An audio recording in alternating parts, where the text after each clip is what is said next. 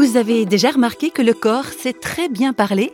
Il nous dit plein de choses au travers de nos petites douleurs quotidiennes. Il parle aussi parfois très fort au travers de maladies plus graves. Mais réflexion faite, est-ce que c'est juste le corps qui parle? Est-ce qu'il n'y a pas aussi quelque chose d'autre qui essaie de se manifester? Est-ce que la maladie ne serait pas parfois l'occasion pour nous de faire le point dans nos vies? La théologienne Francine Carillot est l'auteur de plusieurs ouvrages, dont un, au titre un peu provocateur, Guérir, mais de quoi?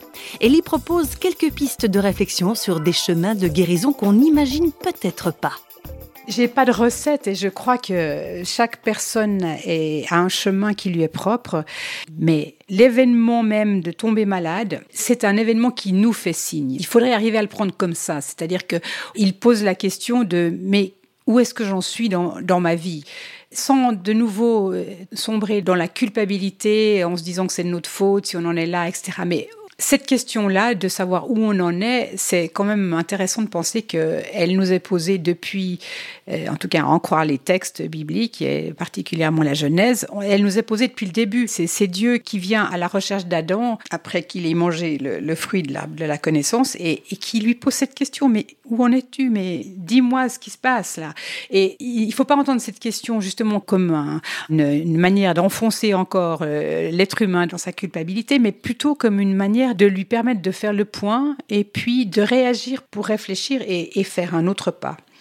Et je crois que la, oui, la maladie, c'est l'occasion de se poser la question de ce qu'on veut vivre. Où est pour nous l'essentiel? Est-ce que c'est surconsommer, c'est sur avoir des biens, c'est être dans un confort absolu, ou bien c'est accepter cette fragilité de l'existence, cette euh, de pas savoir quelquefois où on va, mais de pouvoir compter sur des relations vraies, aussi bien euh, spirituellement qu'affectivement? Euh, oui, voilà, se repositionner dans sa vie. La guérison, ce serait tout d'abord une mise en marche ou une remise en marche? Tout à fait. D'ailleurs, il y a le terme même de maladie en hébreu a, une connotation qui signifie euh, tourner en rond. Hein, être, enfermé.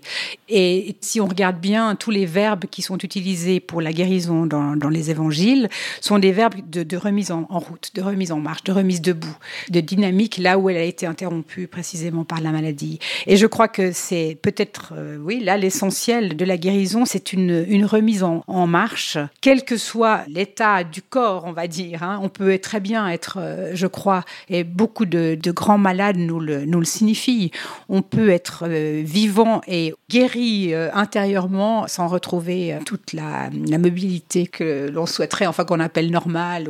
Je crois que c'est très important et fondamental. C'est le fait de croire qu'il y a encore un chemin, du chemin possible à l'intérieur d'une vie, quel que soit son état c'est un, beau défi et un défi très difficile parce que quand on est, on est très atteint, comment croire encore cela?